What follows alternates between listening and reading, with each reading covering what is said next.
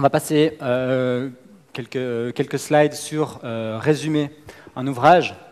Euh, dans votre carrière académique, vous allez devoir lire beaucoup de livres, de textes, d'articles. Eh ben, il va falloir les résumer. Donc on parlait avant de votre boulot, c'est pendant les cours prendre des notes, mais aussi il y a tout le travail à côté, toute la lecture, la bibliothèque, et notamment faire des résumés. Euh, si par exemple vous faites Sciences Po, comme, moi, ce que j'ai fait, vous allez avoir, parce qu'on vous demande beaucoup de lire euh, des textes et puis de, emmagasiner l'information. Alors, voilà, ouais. Une petite technique, je vais y aller tranquillement. Euh, une technique, une méthode pour résumer un ouvrage ou un texte. Vous prenez le texte, vous le posez sur votre table, vous mettez les mains dans les poches et vous le lisez. Vous faites un survol rapide. Pourquoi les mains dans les poches? Ça vous empêche, en même temps d'écrire, de, de, lire. Vous vous concentrez, concentrez euh, que sur la lecture. Donc voilà, vous faites un survol rapide. Ensuite, vous sortez les mains des poches et euh, vous prenez une feuille euh, de papier et vous essayez de résumer le, texte, l'ouvrage, en 10 à 30 mots. Essayez de résumer les idées avec des mots-clés.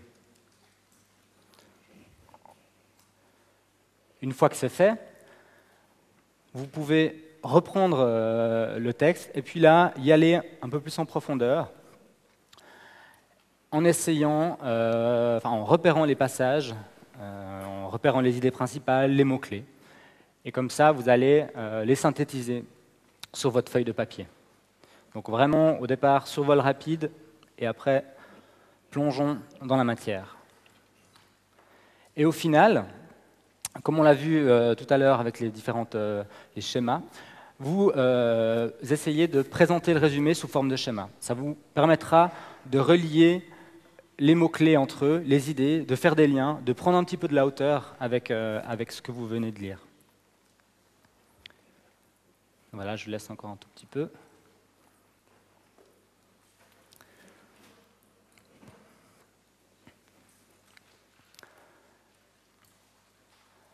Une autre, euh, une autre technique, enfin, pour vous aider à, faire un résumé, vous pouvez vous poser des questions. Alors évidemment, ça dépend ce que vous allez, euh, ce que vous allez lire. Si vous lisez un, texte d'anatomie, ce n'est pas la même chose qu'un texte de, sciences politiques. Mais voilà, c'est quelques questions qu'on a mis ici pour euh, vous aider à, faire le résumé. Par exemple, qui est en train de parler? Qui est-ce qui tient ce discours? Qui tient ce point de vue? Euh, quelle est la portée de ce fait? Quoi? De quoi est-ce qu'on parle? Pourquoi euh, est-ce que ça se passe à cet endroit? Euh, Pour un événement historique, par exemple. C'est très important pour le, contexte. Quand Quand est-ce qu'on a commencé à parler d'une idée? Le droit de vote, le droit de vote des femmes, par exemple, ah, ça a intervenu dans un certain moment. Avec certaines, il y avait certaines questions qui se posaient en quel comment, en quels termes ces, éléments sont présentés. On vous a parlé au début que des fois, il faut, euh, vous avez un, ouvrage, mais il existe d'autres ouvrages sur le, sujet, il y a d'autres points de vue. Donc, euh, c'est toujours intéressant de voir comment c'est présenté. Et puis, ça, c'est pour euh, les statisticiens, non, pour ceux qui, ont, qui auront beaucoup de chiffres à lire. Combien, est-ce que vous, dans quelle mesure ces chiffres sont-ils fiables? Donc c'est des petites, questions comme ça qui peuvent vous aider à amorcer euh, le, processus du résumé. Évidemment, euh, il y a quand même quelques dangers à faire un résumé. Le premier, c'est principalement de mal cerner le sujet. Faites attention. C'est pour ça que dans l'exemple que je vous ai montré au début, de résumer les, idées principales, ça vous aide à, repérer le sujet.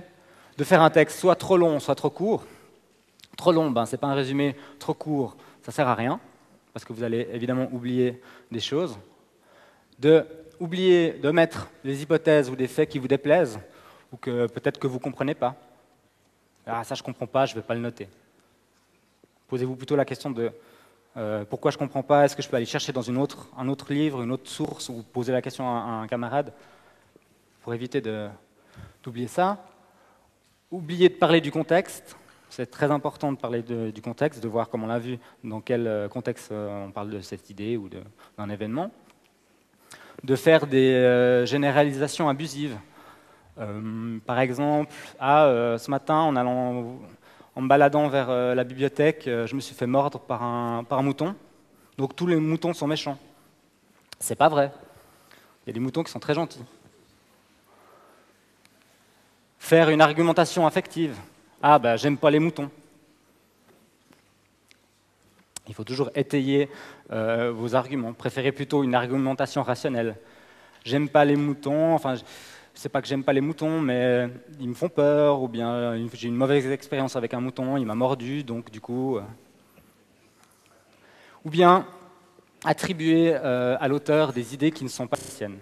Ça, c'est aussi très important, de ne pas faire dire à l'auteur du texte ce qu'il n'a pas dit.